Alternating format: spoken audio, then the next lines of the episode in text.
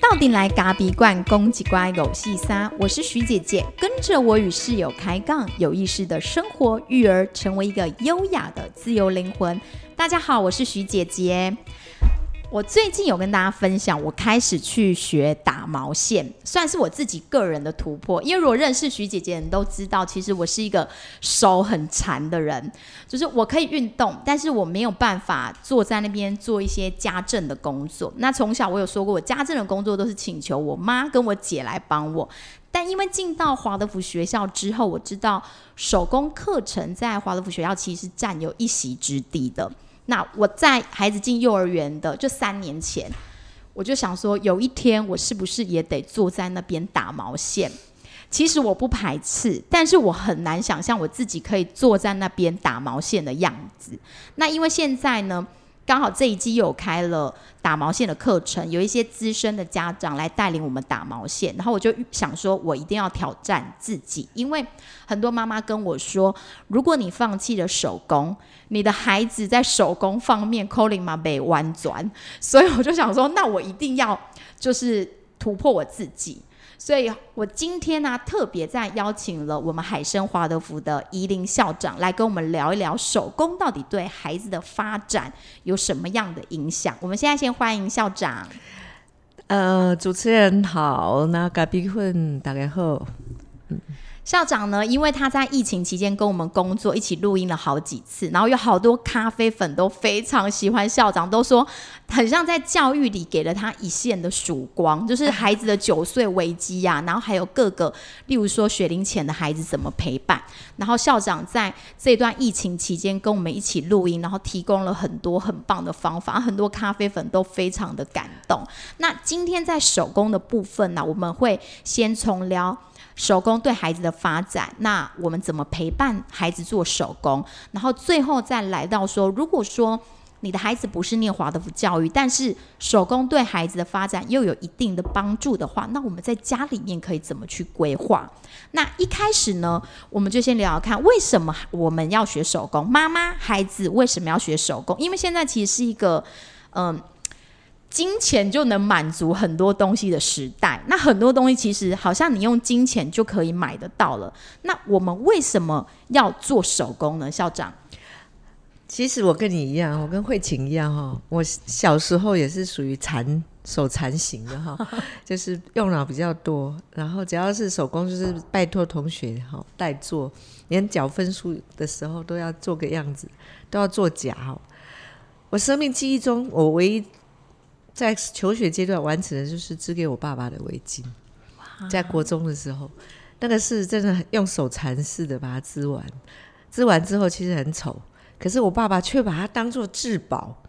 好，一直到我出国，突然有一天我爸爸来接我，他竟然带着我在国中帮他织的 这个咖啡色的毛巾，然后你就看着他的织法很不好，然后这个手，可是他因为戴了有岁月了，就是觉得。哇，好有感情，好美哦！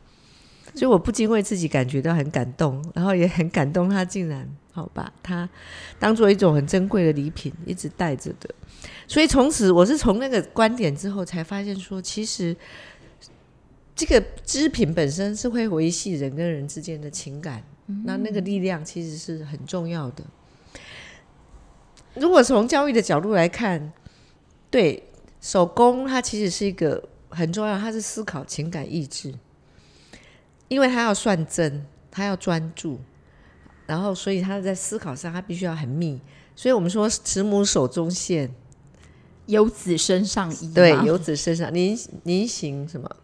密密缝，要密密的缝，就是很细密的，它不能缝错，因为一缝错，它就会看起来然后凹凸不平，或者会看起来 K K，或者是就是不美。所以，那个这首诗其实其实就是象征着说，其实编织这件事情，它是需要细密，它是需要很专注，然后它需要用思考啊。所以，如果一针上针下针有一点点弄错，你就必须要重裁等等。所以，来来去去编织这件事情，锻就锻炼的是小孩的思考。那情感，我说了，你为何而做这件事情？你是你要做给自己穿，还是要做给家里的餐桌上的杯垫，还是要做给自己提？它必须要跟自己相连，或者是跟自己重要的他人有关系的。所以，我们通常不会让孩子去做那些无没有关系的。所以，为什么妈妈要去帮小孩缝笛带？因为那就是一个情感的连接。这个东西是为谁而做？为何而做？那接下来就是意志，他弄错，或者是上针下针搞错，就要拆。拆本身就是一种意志的锻炼。为何要拆？好，然后因为第一个他要锻炼，他需要有一个。就是要能够接受自己犯错的空间，那也要容许犯错之后就改过。所以，我们其实是鼓励孩子一直猜的。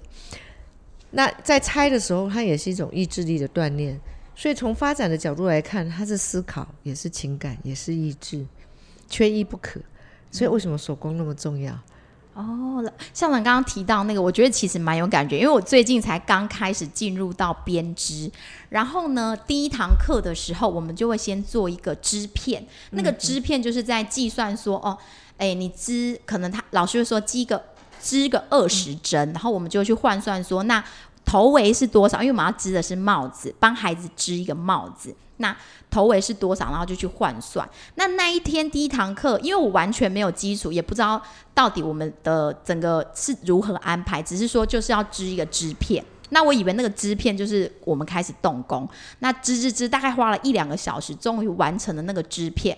然后老师就跟我说：“啊，这个就是二十针，大概是多长？那孩子的头围多长？相除之后，我们就需要几针？”然后他就手一扯。就把我的支片全部扯掉了，然后我就说：“为什么？为什么你要把我刚一个多小时弄的支片就扯掉？”他说：“对啊，就是算出来之后，我们就可以开始真正动工。”然后我当下心情就觉得，我这么努力弄了这么久，只为了要算说我到底要九十针还是九十六针，所以我觉得好像在那个当下，我能感受到那个孩子知错了，或者是织完东西被拆了，对。因为有的孩子可能他会因此而情绪崩溃、大哭。那在这个时候，我们可以怎么去陪伴他？是因为这一定是有挫折的，好，所以我觉得可以用透过故事啊，好，比如说，如果他是一一二年级的孩子，那你就要跟他们说，这里面其实有有这种嗯。背后有一种编织的这个精灵，他在后面跟你一起工作，不然你不可能做出这么整齐又这么有力量。啊，可是他因为要合作，所以一定会有出差错的时候，所以共同就把它修、把它修正，或共同把它改过来，改弄到很漂亮、很美。因为它要献给谁？哦，它是它是一一份很特别的生命礼物，所以我觉得编织其实它在。成长过程里面，它其实是一个隐喻，也是一个象征。你看，我们常常说，你你的命运跟谁的命运交织在一起？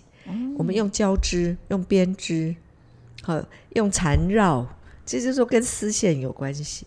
好，环环相扣，扣的是什么？其实都是跟编织有关系。所以，孩子在遇到挫折的时候，你你可以跟他说，其实上，我们我们常常会。撞在一起，好，就是人跟人之间都会交织，会撞在一起。啊，线跟线之间，他们也是需要合作。它有不有直线的不同线的精灵，他们要合作。那他们撞在一起，我们透过帮他们调整，所以要把它拆掉，这样他们重来。啊，重来之后就会变得更和谐、更美、更好。其实我是觉得，就是要让孩子去接纳拆这件事情，是为了一个更好的和谐、更美好的图像。然后支线之间，他们是需要合作的，他要跟你的手合作，要跟你的心合作，跟你的脑合作，所以这整个过程都是一个很不容易的合作历程。所以有时候能够专注是比较不容易出差错。嗯，真的是要很专注，因为像我自己在，我是初学者，然后其实我自己都会感受到自己很舍不得拆，即便我有一两针缝错了，我都会跟老师说，先不要拆，没关系，我没有要求这一顶帽子要做到那么的完美，但是我只是想要先完成一个帽子，让我有一点点的成就感。但我自己就思考。就是可能我未来在陪伴孩子的时候，我可能不能用这样的精神放在孩子身上，因为如果我用这样的精神放在孩子上，我也很怕孩子就会跟妈妈一样，觉得说啊，就是这样就好了。嗯，其实如果只是纯娱乐是，其实怎样都好，将错就错也没关系、啊。不过如果站在教育跟发展的角度，老师们通常都会用比较温和的方式鼓励孩子猜。嗯，那大人是不是也要去经验一猜再猜？他的确是会有一种挫折容忍力。那挫折容忍力也是在编制里面的一个发展目标之一，只是说让他心甘情愿的去猜，那是最理想的。但是猜是有意义的，好猜他会。越来越精密，他会比较细密的自己去看哦，他会精细的去算哦，我不能算错，我会掉针哦，好这些东西如果慢慢他可以自我要求，他以后他的思想上也会比较细密。他是数学哦，他也是科学，然后他密不密，或者是他的间隔上有有没有会不会过松过紧，这一些都是物理哇。哎，所以如果能够教会孩子去观察去。自我哈自己去要求，那他也愿意猜，那他也愿意猜，就表示说他是比较有挫折容忍力的小孩。所以这中间有很复杂的教育意涵，只是说慢慢来，好先透过比较故事性，然后慢慢的去让他接纳这件事情的意义，然后他也愿意配合，然后最后自我要求。所以这是不容易的过程。其实手工要把它做到好，然后做到它可以自我要求，然后自我品管，就是美学的品管。然后这个品管之前，他必须要很数学，所以那个历程其实是很长的，就是需要一个蛮长的历程。因为我发现，其实真的越猜，你就会做的越好，一次又一次，你就会更完整。对，而且是有挑战的，所以我们会随着年龄。大一点会要求比较多，不会很小的小孩。小孩如果刚比较小，然后我觉得就容许他不完美、挫折，或者是不用猜的那么厉害。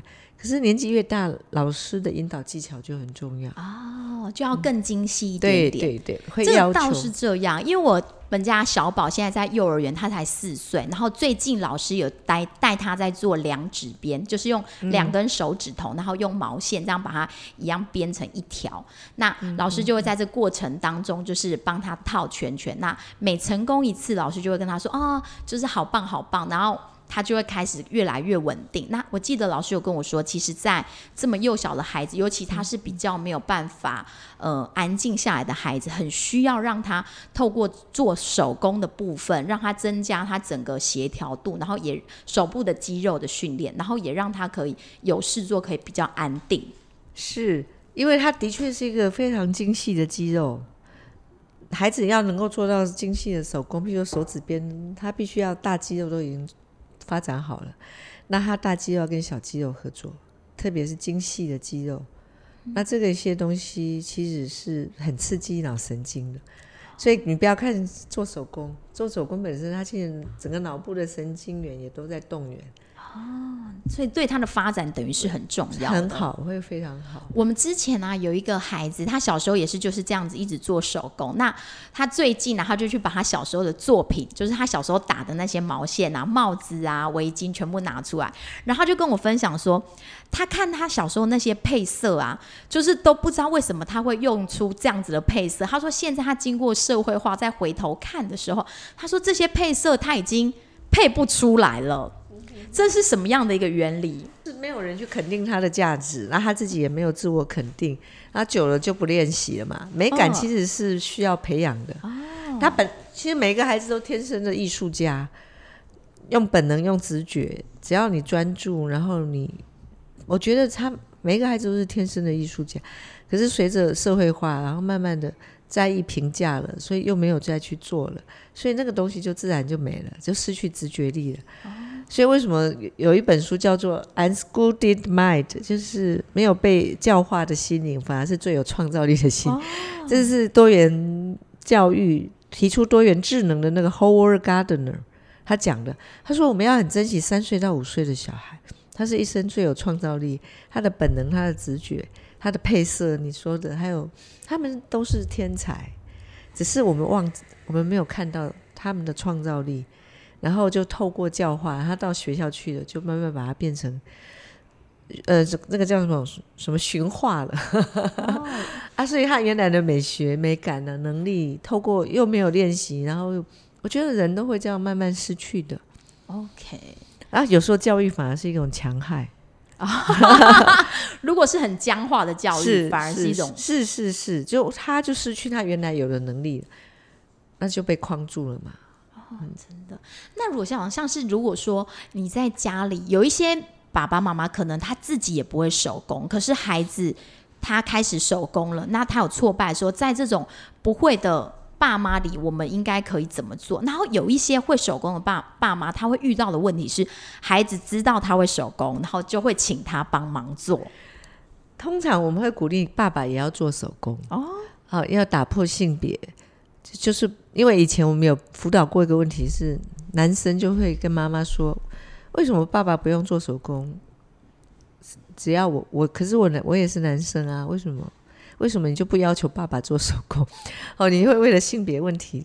好、事实上，手工在华德福学校里面，它其实是超越性别的，就是我有有我刚刚讲的，它有身心灵的功能。所以我们通常都是让每一个男生女生都做，啊，甚至有的孩子他毕业了，现在已经念大学了。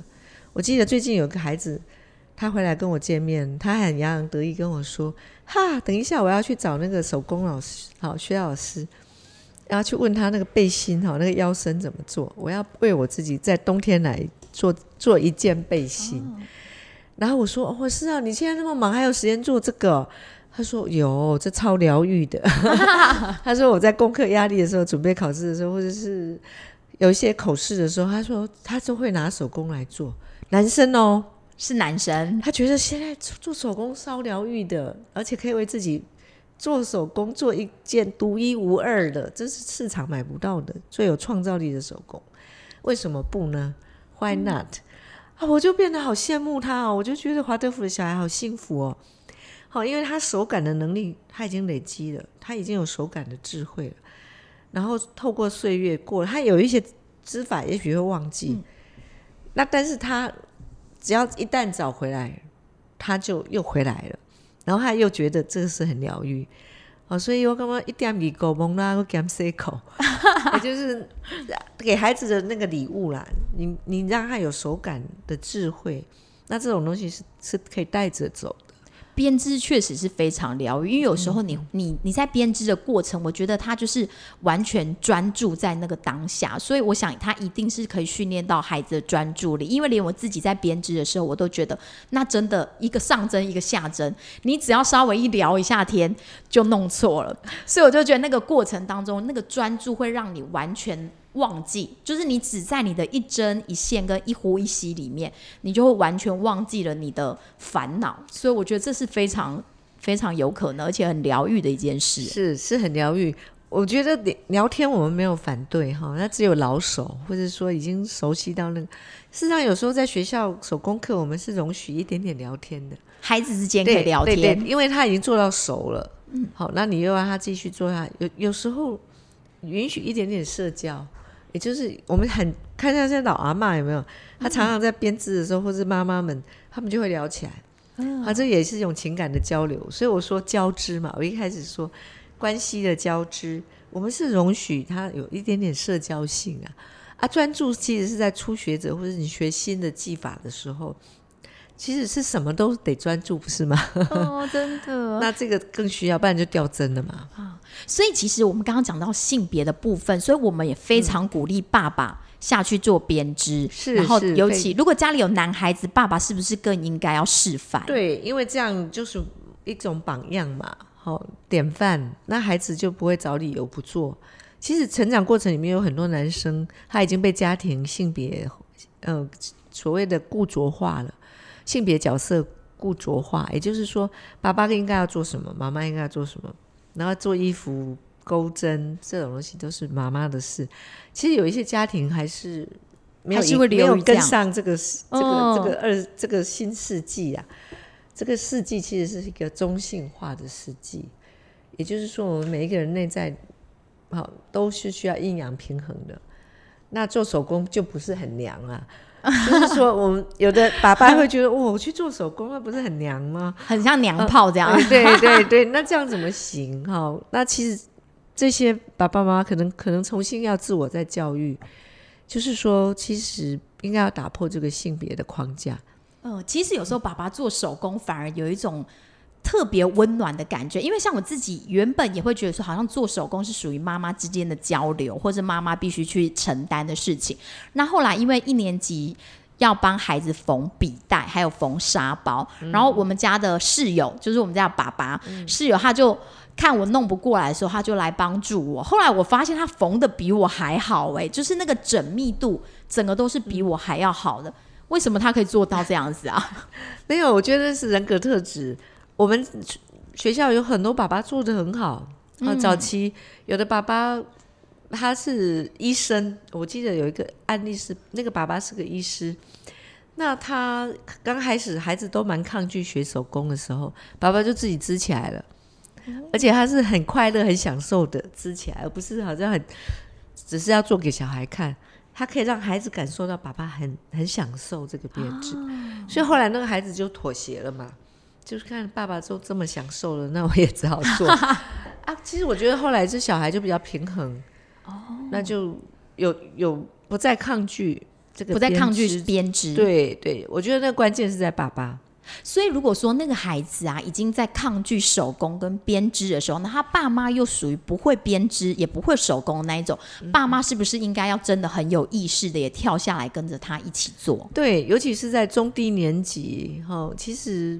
如果爸爸妈妈可以至少有一方抽一点时间来陪，然后自己也去享受，而不是觉得陪的很痛苦，就是想办法去享受它。事实上，你一旦着迷了，你就停不下来了。好像很多人都是这样子，刚开始起头难呐。真的，因为我自己上第一两堂的时候，我就想说，哎，我能做一个织片不错了，我就就这样就好了。但是很其他妈妈就会给我鼓励，就说不会，你一定要有信心，你一定可以织得下去，我们一定会帮助你完成这一顶帽子。然后我就越织，就是一排两排，就越来越有信心。对，有一天你会上瘾的，因为我我早期也是属于像你这种 手残型的。对，那后来我。着迷了，我我有好几年的这个过年啊，我都带着针线，那然后提着篮子跑去我最要好的干姐姐家，因为她也是手工高手。然后我去她家过年，她就顺便说：“哎呀，你少装了啦，你 你根本就不行，还要这样。”我说：“真的，我是真的在做，而且我很想做。”然后她看到我是真的，后来就帮助我。我 比较难的地方，都就是利用她教我这这怎么好怎么去。去做比较，比如说迪带，它最后的收尾怎么办？哦，每衣服也要最后，我其实最难的都是收尾啊。然后他后来就看到我是真的，而且还停不下来，就就相信了。刚开始讲啊，man gay 啊，就想说你怎么可能做这种事？对对对对对。看来手工真的是蛮疗愈人心的。那有时候在华卢教育里面，我们会讲到，就是我们会搓那个娃娃给小孩，就是羊毛毡的东西，或者做那个动物偶。那我有印象，就是其实老师有提醒过我们，像羊毛毡，羊毛毡就是用针，有没有搓那个羊毛，这样一针一针的把它搓成一个小玩偶的样子，可能是小精灵，也可能是动物。那还有缝那个动物哦，我记得老师有提醒过我们说，太幼小的孩子其实。不适合，就是做羊毛毡，然后我们也不适合在他面前去搓这个动物哦，这是为什么呢？嗯，它有很多的角度。第一个，羊毛毡如果是搓羊毛，它这个历程很复杂，还有动用到很多的搓揉针。哈，那事实上，对幼小小孩子来讲，他的发展还没有到这里，他需要非常精密的这些抽搓揉。好，那。已经是超过孩子的能力了。嗯，那如果你你如果是叫带着孩子做，那你就有点过度唤醒。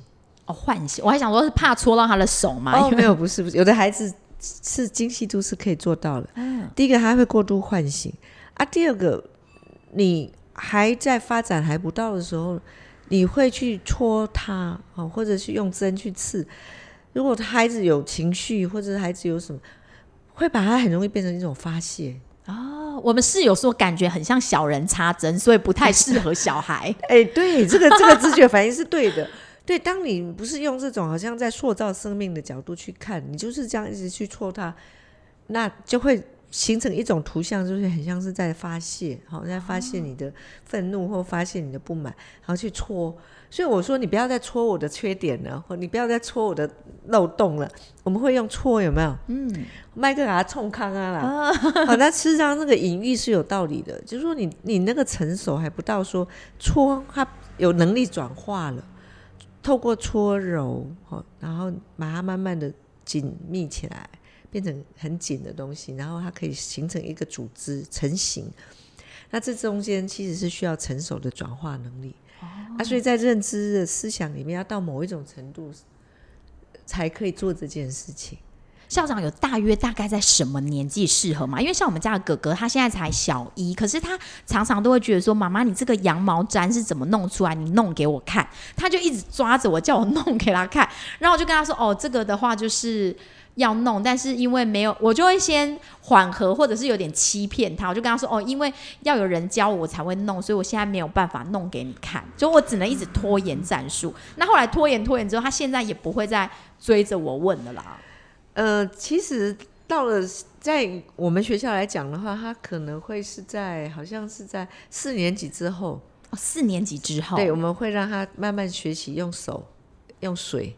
就比较温和的，而不是直接进还湿粘的，不是直接进入针粘。哦，针粘。对，我们会先从湿粘开始，等到孩子的那个具体运思期，哈，就是他的发展期进入到比较精细了，他可以转化学习了，所以我们会让他先从湿粘开始，然后再慢慢到所谓的真粘。对，真粘就要更更大一点，更大一点。但一开始是不是说也尽量不要让他们是搓那种？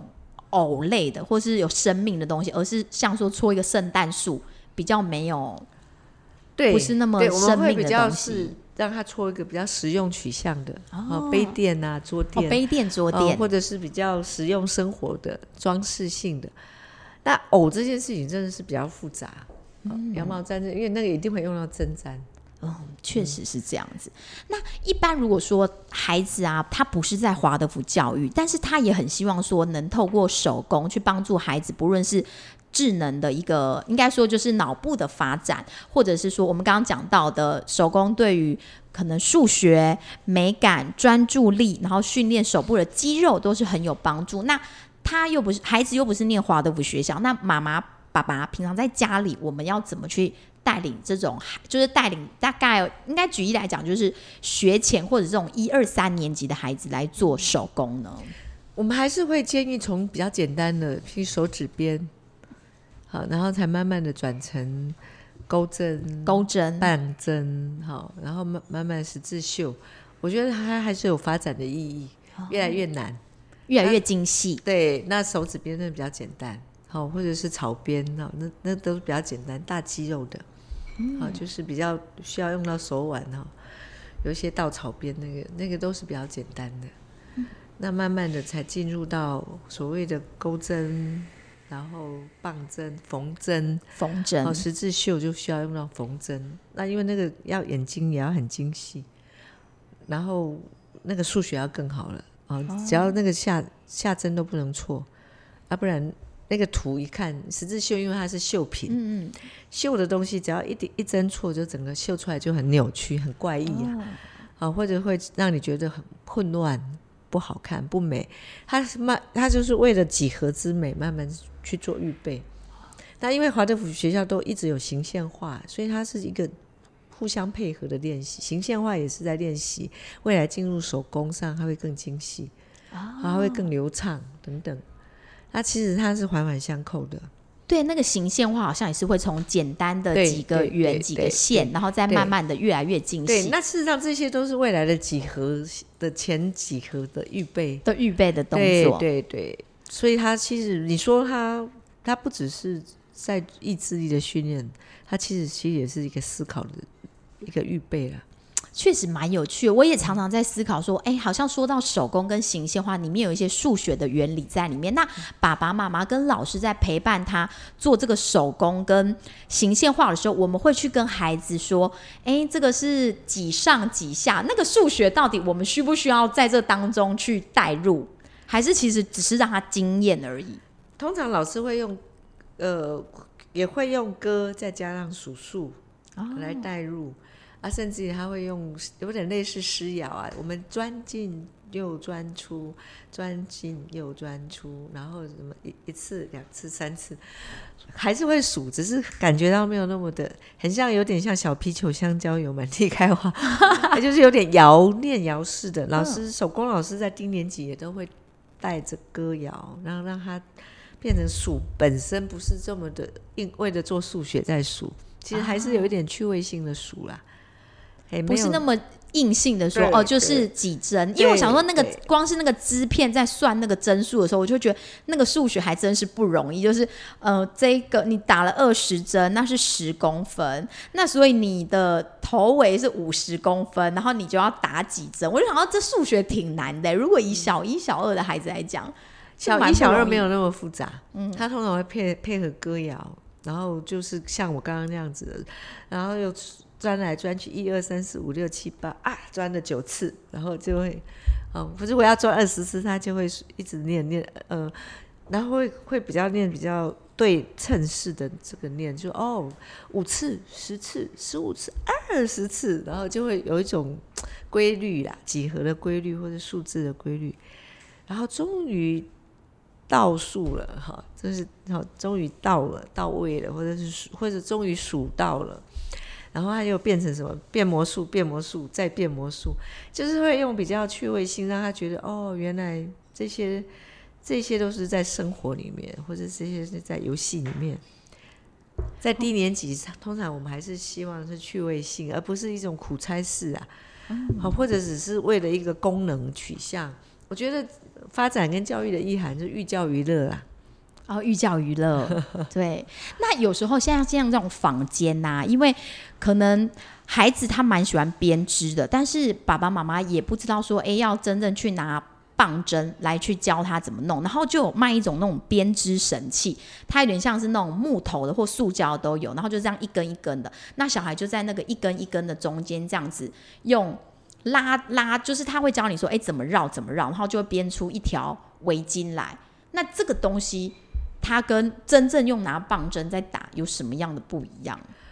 啊，当然非常不一样，但是那种算是替代性的，然后科学用比较科学来替代，让它比较简化。嗯，很简化，对，那它那个简化之后，它其实就少掉很多乐趣了。就是他不用自己数，也不用自己看，也不用自己去也没有松紧的哎问题。都对，都没有。事实上，我们刚刚所讲的这种发展的好处，可能都拿不到。哦，但他会不会有成就感，就要因人而异。可能他做出一个东西还是有成就感，对对但是没有办法对达到像真正拿棒针当在打然不能，的那种。当然不能。但是如果是没有办法，那这种方便法门也没有说什么，也不是说什么坏，它也没有坏处。OK，只是好处没那么多。，对，他就是至少他也是可以有成就感，然后也会打发时间，哦对，打发时哦间，然后也会觉得这是我做的。嗯等等那但是我觉得他一定是，他一定是没有办法，因为他不，他什么都不用，都不用啊、就很速成的感觉。对对对，这让我想起，好像就是如果在孩子他还不是很懂数学的原理的时候，我们就教他去使用计算机。嗯然后当他会用计算机之后，他可能也不就是五加五加五是怎么来的，他可能就按一按就有了，他就不知道说那个嗯数数的过程是什么。是这个就是人力的人工智慧的开发之后，就是我们先给他享受成果，那他他是怎么变成这样？我们其实那个因果脉络孩子都不知道。很快的拿到成果，对对对啊，等等到他真的要去学会因果脉络，他已经失去能力了。我我们害怕的是这个。